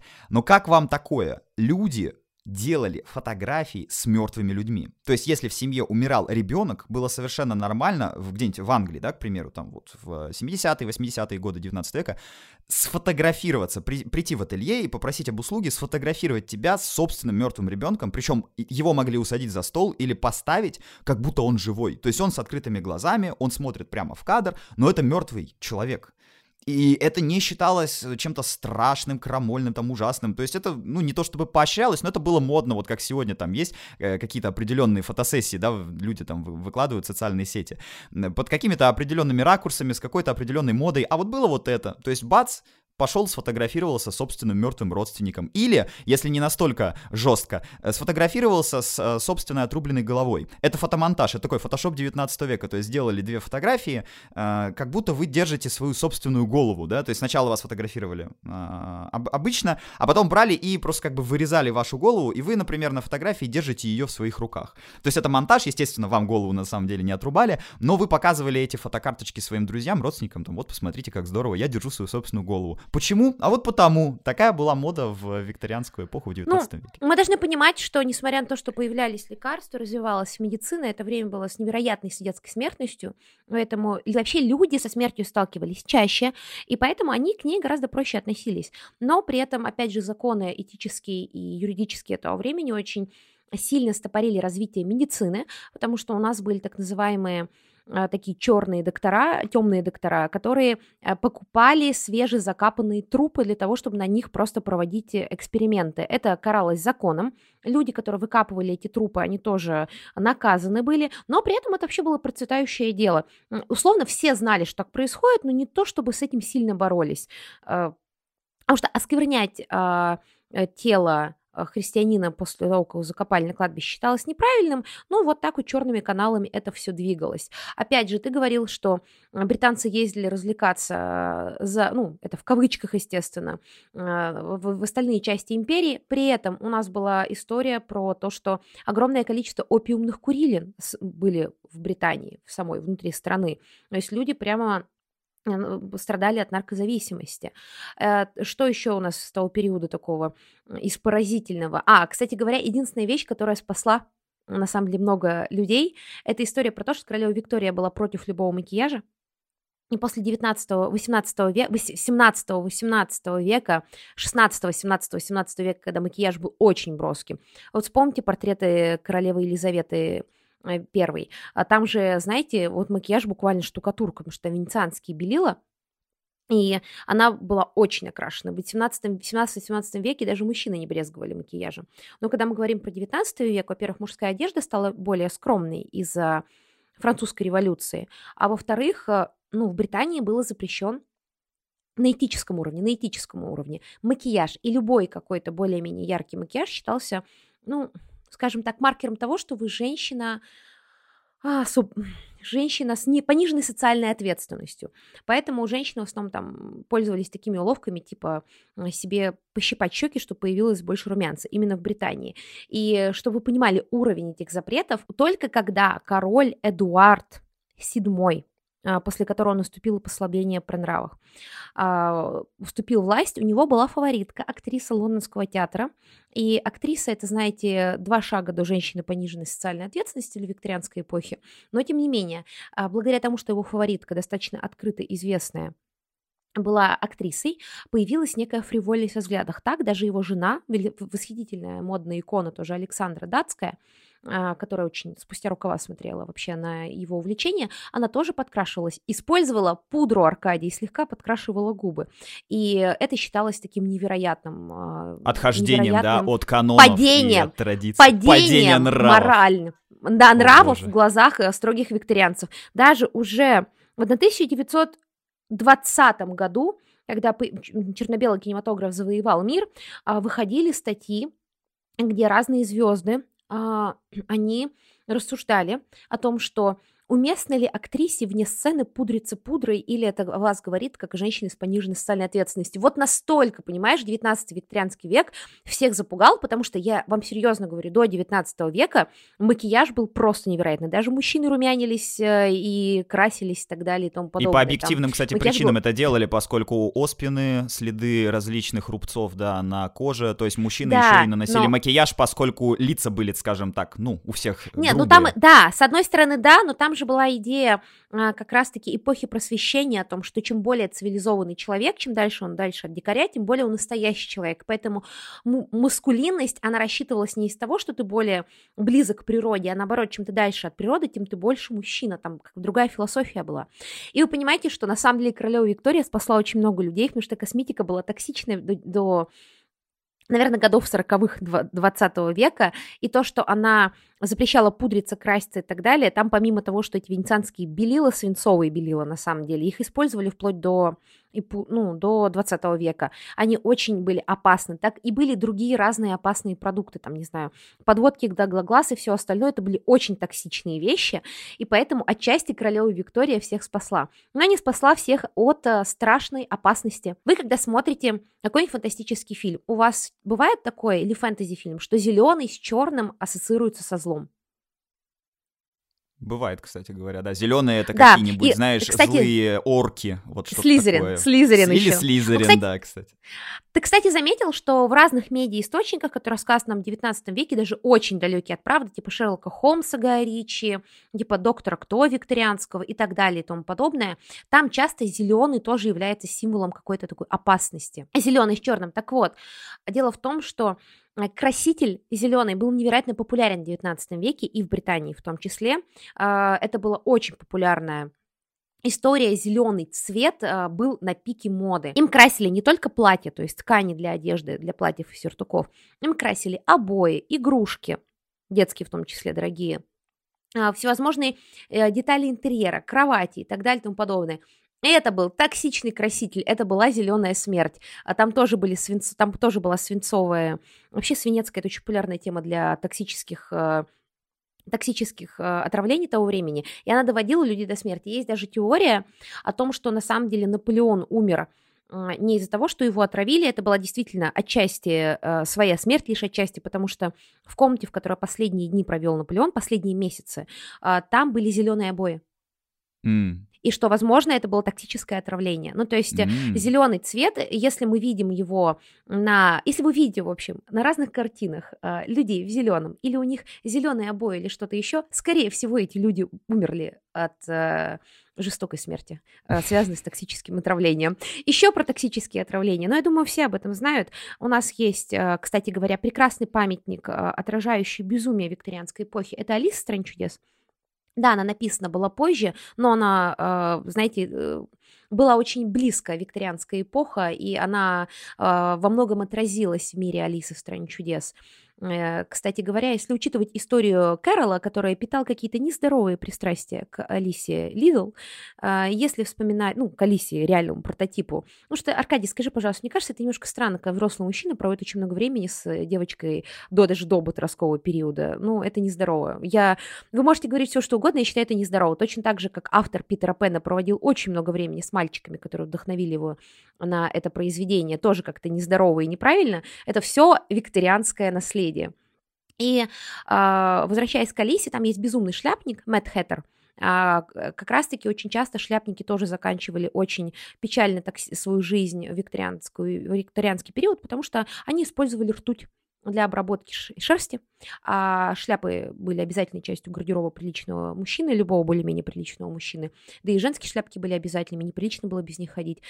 И э, вы должны понимать, что постоянная работа с ртутью, это нездорово, и они просто буквально сходили с ума, умирали от токсического, ну, шока, токсического отравления. Ну, кстати, раз ты заговорила о этой потрясающей книге, ну, насчет личных пристрастий Кэрола, там, конечно, Нет, да, я обожаю много, Лиса, друзья. Много, вопро- я, много я вопросов, Лиса. Э, много вопросов к самому писателю, да, да ну, естественно, книга Я обожаю шедевр. Алису. Я, я обожаю Лису. Э, я, более того, собираю разные издания Лисы. У меня более 20 с чем-то э, разных э, изданий, причем даже на белорусском есть. Ну, То есть я ты после Лису, после но... Beatles Алиса, да, у тебя сразу по фанатскому? У меня, да, да. А, я просто к тому, что мы должны понимать, я считаю, что просто мы не должны говорить, что мы отменяем человека и его произведение отменяем, но я считаю, что мы должны поднимать такие вопросы. Например, я обожаю Гена, а, это один из моих любимых художников, но я всегда, когда говорю о нем, упоминаю, что это вообще-то был растлитель малолетних, а, просто потому что мы не должны давать повторяться такому в реальности. Произведение отменять нельзя. Я считаю, что даже, а, ну, как бы господи, ну пускай будет э, Олимпию не стоит от, э, отменять как произведение искусства, но о контексте мы должны всегда говорить. Это очень-очень важно. Я против отмены произведения искусства, я за контекст того, чтобы... Поэтому, когда я говорю про Кэроли, я все говорю, ребята, это было нездорово, но книга классная, человек был действительно великий. Но вопросики остаются, если Э, это все проговорено для того, чтобы сейчас мы, э, ну, знаете, опираясь на какие-то статусы у человека, знаете, не оставляли с ним своих детей, потому что это опасно. Ну, вообще, мне кажется, важно говорить о контексте именно для того, чтобы подчеркнуть, насколько противоречивой была викторианская эпоха, да, то есть даже на примере Кэрола, то есть он был абсолютно тоже продуктом своего времени, и вот эти его увлечения и болезненные немножечко пристрастия к девочкам, да, они тоже во многом э, встраиваются в общую картину того, что мы видим в викторианской морали, викторианской этике, викторианской нравственности, и причем этику, мораль и нравственность можно в кавычки здесь брать. И вместе с тем, да, э, потрясающее, гениальное произведение литературы. То есть вообще э, вторая половина 19 века — это такая золотая осень европейской культуры, потому что дальше начнутся мировые войны, дальше начнутся вопросы типа, а возможно ли поэзия после Освенцима и так далее. Эм, модернизм э, захватит все умы. То есть 19 Не, век Аркадий, это... подожди, Аркадий, я бы даже сейчас немножко отскочила отскочила назад, возможно ли искусство после того, что произошло в Первую мировую? Возможно ли искусство после ИПРа? Ну, то есть, то есть вот, мне кажется, такой момент строится, потому что а, падение искусства-то произошло как раз из-за Первой мировой войны. Вот эти прекрасные европейские ценности, и все это разбивается. И ну, Пикассо и там многие другие, они работали еще до Второй мировой войны. Не, конечно, я, это... просто, я просто эту цитату привел, поскольку она существует, и она принадлежит э, известному человеку, поэтому я воспользовался ей. Не, конечно, это все возникло, проблема возникла гораздо раньше, в принципе, 1914 год, да, это конец этой э, Бель-эпок, как ее называли во Франции, прекрасной Ох, эпохи. обожаю. А, и... Более того, а, более того, тут интересный момент, если есть же вот это знаменитое исследование про долгий 19 век, что на самом деле 20 век-то начинается именно только с Первой мировой войны, что вот эта прекрасная эпоха, а, она на самом деле была продолжением века XIX, потому что с точки зрения морали, с точки зрения того, куда что двигалось, это все еще было логичным продолжением именно викторианства. Да, так а... и есть. Э, короткий 20 долгий 19 век, то есть он начинается 20 в 1914, а заканчивается в 1991. Ну, понятно, да, как, что, что является мерилом. А, собственно говоря, 19 век, он начинается в 1789 с французской революции, там, с Бастилией, и заканчивается в 1914. То есть вот такая длинная рамка, в принципе, адекватная, я считаю, передает то, что а, происходило. Кстати, про Белли Пох, помнишь, ты говорил про увлечение спиритизмом? Да. И, кстати говоря, Ант, Артур Конан Дойль, э, еще один представитель великих викторианцев, ну, мы тут, мне кажется, надо признаться аудитории, что как мы тут не ругали викторианство, мы так ругаем его, потому что я, Аркадий, ну, типа, под большим влиянием находимся в викторианской эпохе. Нельзя не восхищаться этим периодом. Удивительно талантливые люди, невероятные открытия, невероятные события, и поэтому вот та обратная сторона, которую ты узнаешь, когда начинаешь там чуть-чуть копаться во всей этой истории, она так сильно поражает, потому что картинка-то невероятно красивая и очень привлекательная. Как бы хочется назвать это золотым веком, но он не то что позолоченный, это вообще золото для дураков как будто получается. Кстати, в Америке Марк Твен именно позолоченным веком и называл вторую половину 19 века. Ну, Твен, надо сказать, э, всегда метко умел выражаться. Прекрасно. Он, он говорил о том как раз, что Америка предоставляет возможность накапливать невероятные богатства, и вообще, да, ведь вторая половина 19 века — это самый, что ни на есть капитализм. Капитализм капитализмович, да? То есть чистая прибыль, никаких прав рабочих, никак, никаких прав детей, дети могут трудиться. Наоборот, считается хорошо, с детства к труду будешь приучен. Да? Аркадий, это настоящее равенство. Работать и не получать никаких социальных гарантий могут все. Все, да, абсолютно все, даже дети. Но при этом, при этом, конечно же, элита обогащается. Появляются первые миллиардеры, как, например, Рокфеллер в Америке, да, на нефти. И вообще, собственно говоря, нефть начинает приносить колоссальные доходы. Сесил Ротс, британский алмазный барон, который по своему меткому выражению, да, э, просто признался всему миру в своей алчности. Он сказал следующее. Если в мире останется четыре живых человека, э, алмазы должны быть только у двух из них. Да, то есть алмазы нужно продавать только двум. Чтобы постоянно был спрос. Подожди, чтобы постоянно а был спрос и борьба. Подожди, это тот, который Шапар основал, или я еще что-то путаю? Кого-кого основал? Ну, Шапар. Нет? Нет, я думаю, нет. Это тот, в честь которого потом страну в Африке назовут Родезия. Э, собственно говоря, это сейчас Зимбабве. Собственно говоря, вот эта знаменитая картинка, карикатура «Панч», где мужчина, э, британский такой империалист-колониалист, стоит одной ногой в Каире, а другой ногой в Кейптауне. И это вот как бы мечта британца, что вот вся Африка, да, от Кейптауна до Каира, от Каира до Кейптауна связана единой железной дорогой, что вот это все одна большая империя. Этот человек, это и есть Сесил Ротс. То есть Сесил Ротс — это лицо вот этого э, колониализма 19 века, когда прибыль все, остальное остальное не важно, когда эксплуатируются местные, естественно, жители, которые в этих колониях живут, с чьим мнением не считаются. Причем местные жители это не только м, непосредственно э, представители, например, негроидной расы, да, то есть если мы будем говорить про англобурскую войну, ага, самые это первые... Дебирс! Подожди, это, это создатель Beers. Э, это, опять же, простите, я своим модной повесткой врубаюсь, но я редко, мне редко дают поговорить про моду. Это создатель компании Beers, э, которая является до сих пор одним из самых главных корпораций по продаже добычи а, природных алмазов. У них есть рекламный слоган «Бриллианты навсегда». Это они проспонсировали а, фильм про Бонда, который распространил это, ну, эту стату. И De Beers является одной из самых грязных компаний, точнее, компанией с одной из самых грязных, ну, типа, знаете, э, историй, э, которая существует. Но она существует до сих пор, у нее все до сих пор зашибись. Но эта компания, вот когда вспоминаете кровавые алмазы, и когда вы вспоминаете историю про то, что мы до сих пор делаем вид, что все в порядке, это в первую очередь De Beers. А началась ну, эта про... история еще тогда, то есть еще вот в 19 веке, ну и по сию пору, к сожалению, в Африке это происходит, да, когда, собственно говоря, на почти рабском или полурабском жестком труде людей добываются алмазы, которые потом отправляются в ювелирные салоны, магазины, да, в привилегированные районы красивых европейских городов. Ну вот, собственно говоря, Сесил Родс, да, это ведь был человек, который, к примеру, точно так же, как презрительно и по-российски относился к темнокожим, но он точно так же, например, говорил о бурах, и вот знаменитая англобурская война, она ведь что показала, что этот империализм и капитализм в своем максимальном разрешении, он не щадит вообще никого, и что это не только а, европейцы, которые, значит, там, да, владеют всем миром, и вот это бремя белого человека и так далее. Да ничего подобного, и, друг, и других белых людей загонят в концлагерь. Первые концлагеря, чтобы вы понимали, их не в Первую мировую, там не во Вторую, их англичане построили во время англобурской войны. Это вот как раз рубеж 19-го, начала 20 века.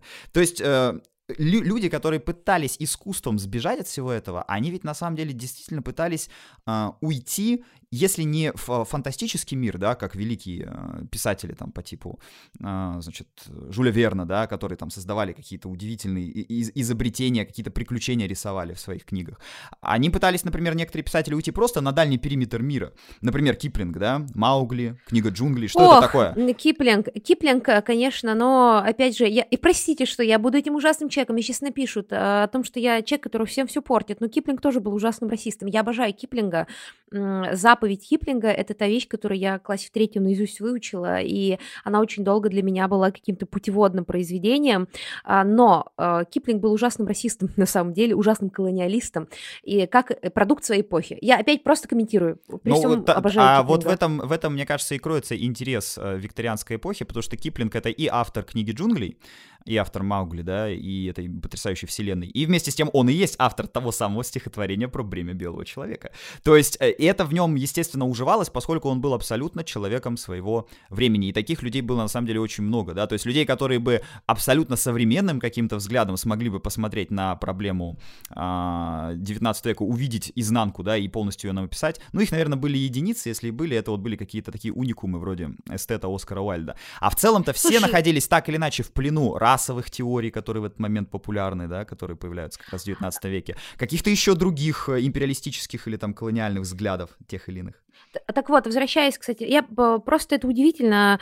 А, мне всегда кажется опасным, что когда мы идеализируем какую-то эпоху, а, мы начинаем перенимать все взгляды этих людей, говорить, ну вот так же думал, допустим, великий Редиард Киплинг, но нет, давайте остановимся. А так или иначе, люди были продуктами своей эпохи, и вырасти другими людьми было просто невозможно. Они, как бы, да, личные какие-то их, личные их поступки мы оставляем им, но взгляды ну, они формируются окружением, а викторианская эпоха не давала шанса. И здесь, кстати, забавно, как раз э, про Артура Кона Дойля, так он же состоял во всех этих эзотерических обществах, и огромное количество адекватных, разумных идей, они, э, людей стояло в этих обществах. Но почему так происходило? Дело в том, что э, как раз прекрасная эпоха, которую ты уже упоминаешь, э, которая начинается с последней четверти XIX века и заканчивается с Первой мировой войной.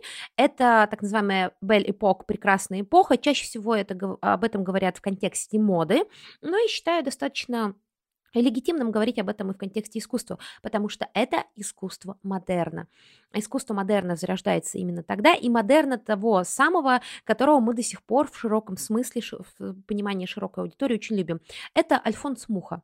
Например, вспомните его прекрасные работы с этими утонченными прекрасными женщинами. А, что это прекрасные здания а, с огромным количеством разных декорированных элементов. А, это, ну, давайте, вот, Зингер, дом Зингера в Санкт-Петербурге. Это здание эпохи модерна. Вспомни, сколько там абсолютно ненужных красивостей. Безусловно, прекрасных, Аркадий. Все же любят э, дом купца Елисеева, дом Зингера. Ну, это северный модерн. И Почему вдруг это возникает? А, на самом деле увлечение вот этими красивостями, вот этими ненужными декоративными элементами, увлечение а, эзотерикой, они идут рука об руку. Дело в том, что еще во второй половине 19 века разные представители искусства, разные мыслители стали очень сильно беспокоиться, что индустриализация уничтожает человечество.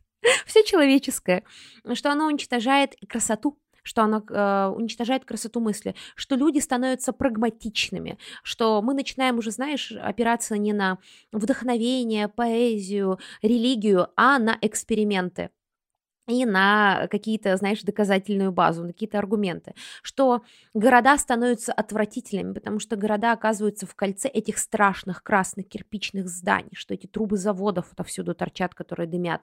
А сейчас особенно иронично, если учесть, что чаще всего заводы как раз-таки второй половины 19 века это модные арт-объекты для нас для ну, конечно, поколения. когда они сейчас уже не коптят просто, по большому счету, когда они все остановились, да. и у нас идет джентризация всех этих районов, которые да. раньше считались Да, рабочими. но их именно, да, но их именно смущало и то, что эти заводы некрасивые, то есть помимо коптения, ну, самого, смущала еще история про то, что там еще живут рабочие, вот эти грязные, стрёмные люди, и что начинает упускаться фабричная продукция, одинаковая, штампованная, мы теряем красоту. И модерн возникает как ответ на как раз-таки достаточно прагматичные взгляды эпохи индустриализации.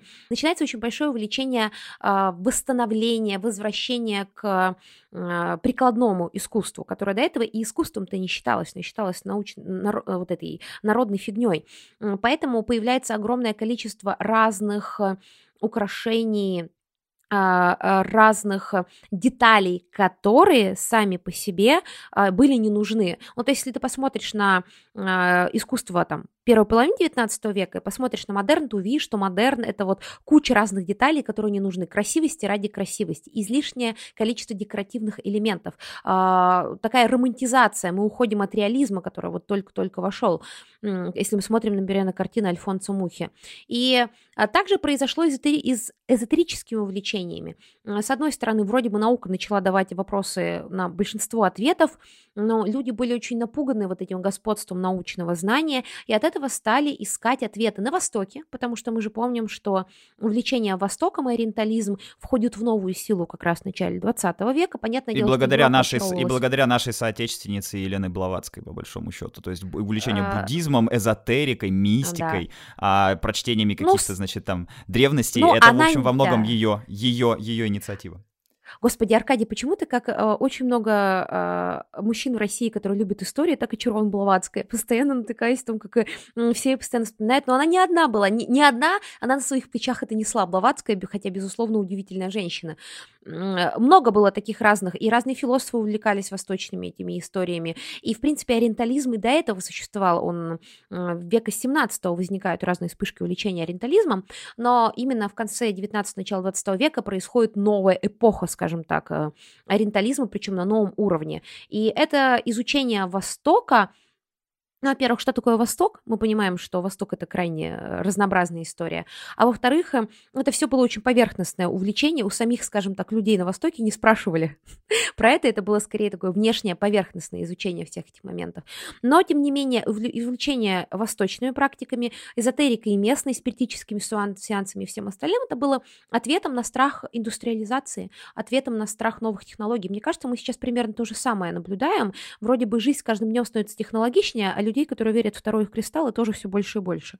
А тревожность нарастает вместе с прогрессом. Обрати внимание на появление таких авторов, как Уэллс, «Война миров», да, и многое, что потом будет описывать научная фантастика, она же зарождается как раз на рубеже э, конца 19-го, начала 20 века. И о чем говорят эти произведения? Они же говорят не только о том, что э, наш прогресс приведет нас там, к каким-то далеким, далеким звездам, там, да, мы улетим на Марс. Они в том числе начинают рисовать картины вторжения. Причем это ведь предвосхитит Первую мировую войну, так же, как британцы боялись, да. что э, будет германское вторжение, вторжение, и вот как сегодня есть романы про попаданцев, да, там в метро едешь, там мужик читает, или в электричке. Вот э, в 1870-е и 80-е были романы вторжения, что вот есть некая держава, ну, назовем ее держава Г, не так, непонятно какая держава Г, держава Г резко вторгается в нашу любимую родную Британию с моря, потому что нам нужно сделать еще больше флота, и если мы этого не сделаем, вторжение неминуемо.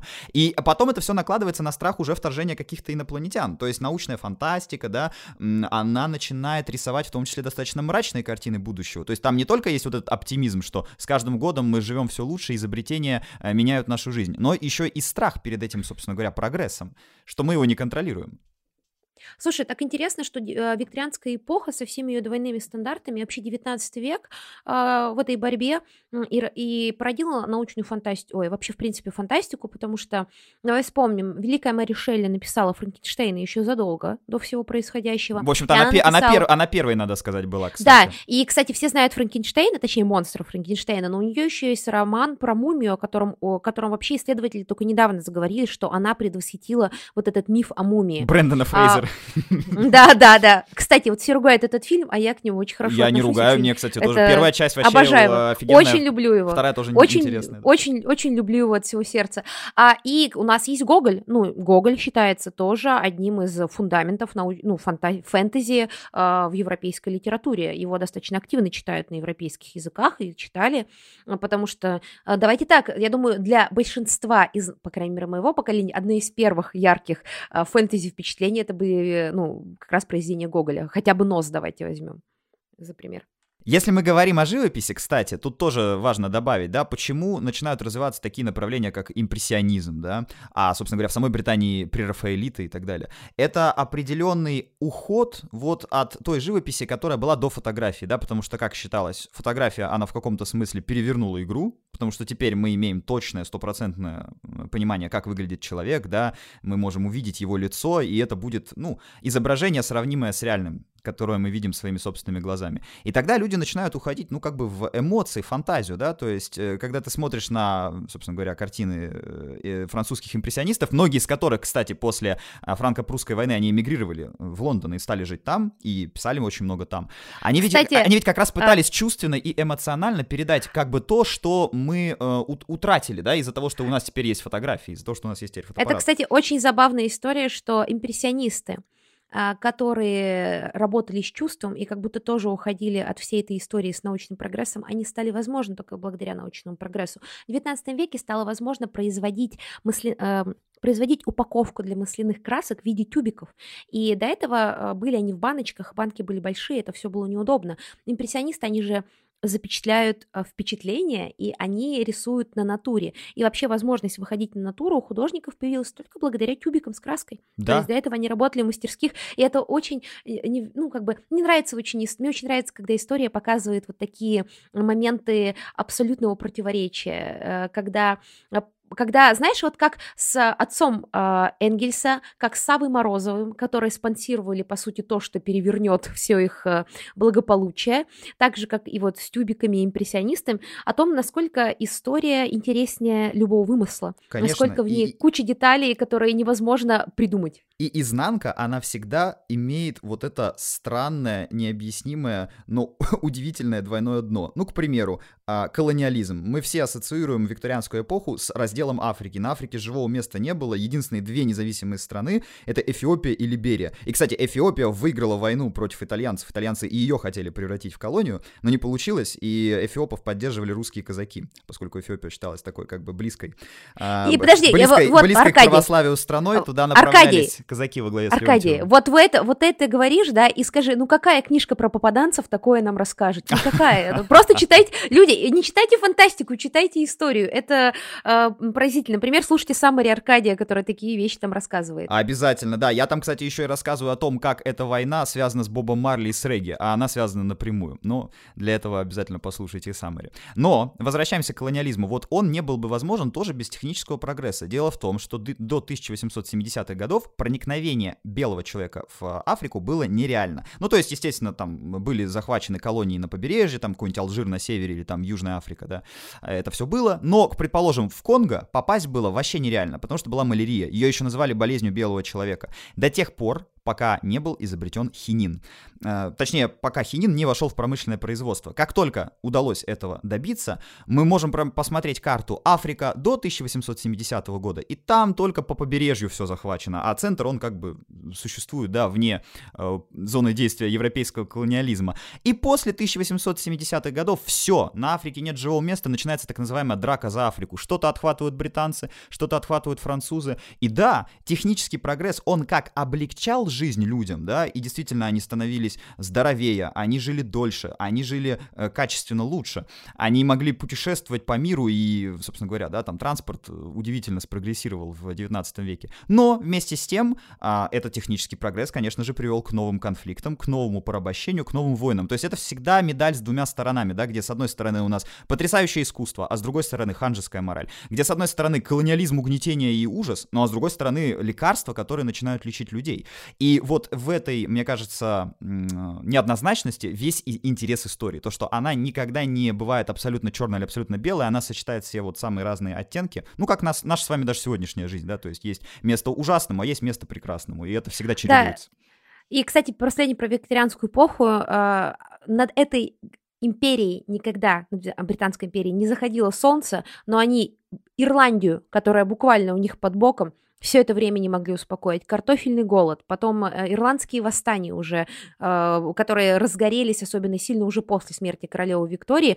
Но над империей никогда не заходит солнце, но вот вы буквально э, тело свое первое, самое основное не можете привести в порядок. И Британская империя, с одной стороны, да, гигантская, огромная, с другой стороны, по-моему, не бунтовал там с какого-то периода только Уэльс.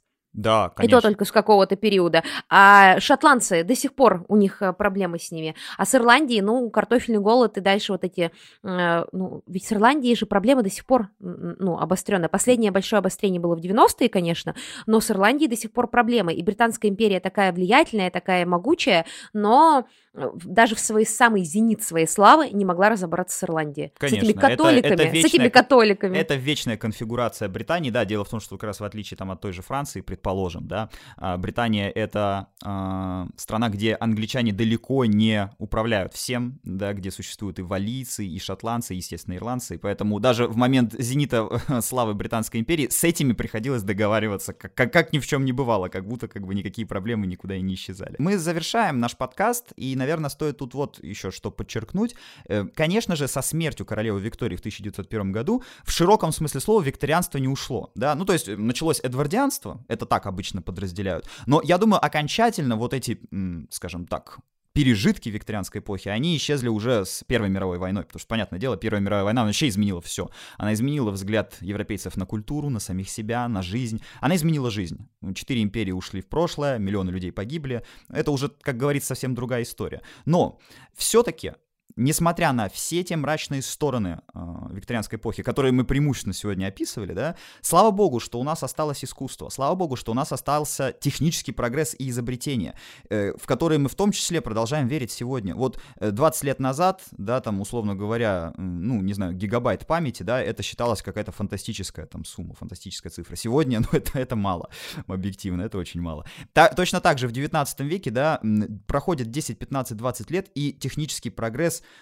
он уходит далеко вперед, он а, удивляет людей, и люди действительно видят, как на их глазах меняется жизнь. То есть какие-то атрибуты а, викторианской эпохи, причем хорошие, да, я считаю, что технический прогресс это хорошо, скорее, а, они с нами остаются до сих пор. Слава богу, что от каких-то атрибутов мы либо избавим, избавились, либо пытаемся избавляться. Ну, там вроде, не знаю, детского труда, там детской проституции и так далее. Слава богу, что сейчас это в большинстве как бы а, стран большинство, большинством обществ осуждается. Но а, эпоха будет продолжать вызывать у нас интерес, потому что ну, сотни прекрасных книг, да, они были написаны в то время. Еще сотня прекрасных книг написано про это время, пусть и позже. Э, снято множество фильмов, снято множество сериалов. Поэтому мне даже сложно назвать какую-то другую эпоху, которая могла бы вот в этом с викторианской эпохой посоперничать. Как ты думаешь, какая могла бы, если она вообще есть? Мне кажется, э, другая эпоха не знаю, дело в том, что 20 век в себя так много эпох э, впитал.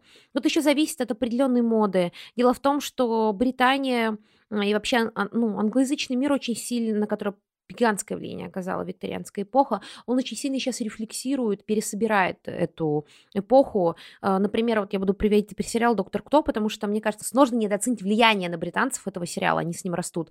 Там викторианская эпоха пересобирается постоянно, причем в самых неожиданных форматах, а, например.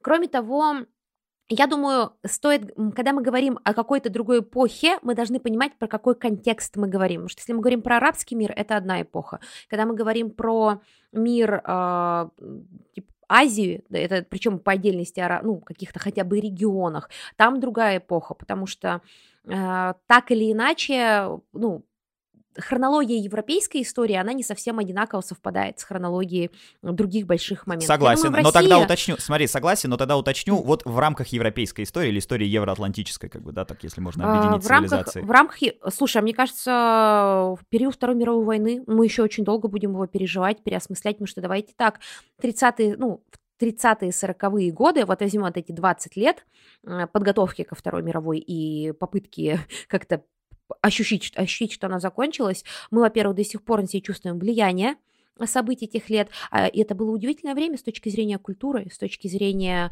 а, кино книг, искусства, ну, давай так, Баухаус, э, прекрасная вещь, э, кино, Сколько много всего прекрасного и невероятного было в то время создано, что мы до конца не осмыслили, и какие страшные и ужасные это были годы.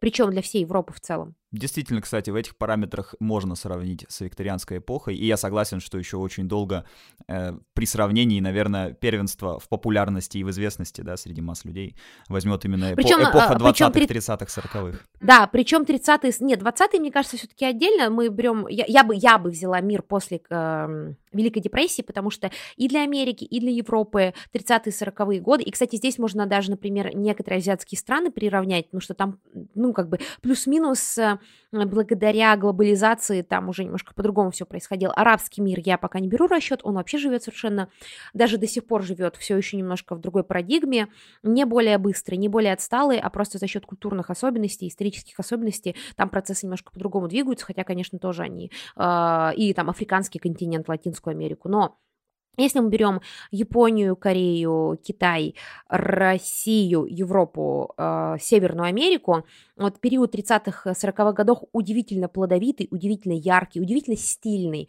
удивительно творчески насыщенный и при этом невероятно жестокий. Ну, то есть невероятно жестокий и страшный. А я напоминаю нашим слушателям, что если им интересно узнать историю самых выдающихся, самых влиятельных и интересных женщин любых эпох, что древняя эпоха, что 20 век, о котором сейчас шла речь э, в этом тейке, что 19 век, о котором шла речь в сегодняшнем подкасте, обязательно подключайтесь к правому полушарию интроверта и смотрите саммари «История великих женщин», а также сотни других видео саммари на самые разные темы. Психология, философия, йога, все что угодно. И причем бесплатно первые 30 дней по промокоду Романов30. Лиза, спасибо тебе большое, что была сегодня со мной. Ты невероятно дополнила мой рассказ именно подробностями из э, мира моды, культуры и искусства, о которых я либо ничего не знал, либо точно бы что-то забыл. Спасибо тебе большое. Спасибо тебе, Аркадий. Напоминаю, что все ссылки в описании подкаста. А, пишите, пожалуйста, комментарии, понравился ли вам такой наш новый формат. А, Аркадий предложил такой немножко экспериментальный момент про целую эпоху поговорить. Пишите, может быть, вам интересна эпоха Мэйдзи в Японии. Я покопаюсь немножко в своих архивах. Вот мы еще про короля Артура хотели поговорить. А, спасибо, что пригласил, Аркадий. Я всегда с удовольствием хожу к тебе на подкасты. А я всегда с удовольствием и... зову. Отлично, тогда э, до следующей, до скорой встречи. Друзья, слушайте также подкаст «Интроверт на кухне» и другие подкасты про полушария интроверта. Пишите комментарии, ставьте Аркадию 5 звезд. Вот я считаю, что кто-кто, а Аркадий э, заслу... достоин 5 звезд в Apple подкастах, чтобы как можно больше людей об этом подкасте узнали. Ну и, Всем кста- пока. ну и, кстати, напишите в комментарии, какую вы эпоху считаете эквивалентной по своему значению или там, да, по тому, как она представлена в художественных произведениях, эквивалентной викторианской. Может быть, это галантный век, может, это средневековье. Э, напишите, почему, будет интересно прочитать. И пишите, о чем нам сделать следующие выпуски. Всем спасибо, пока. Всем пока.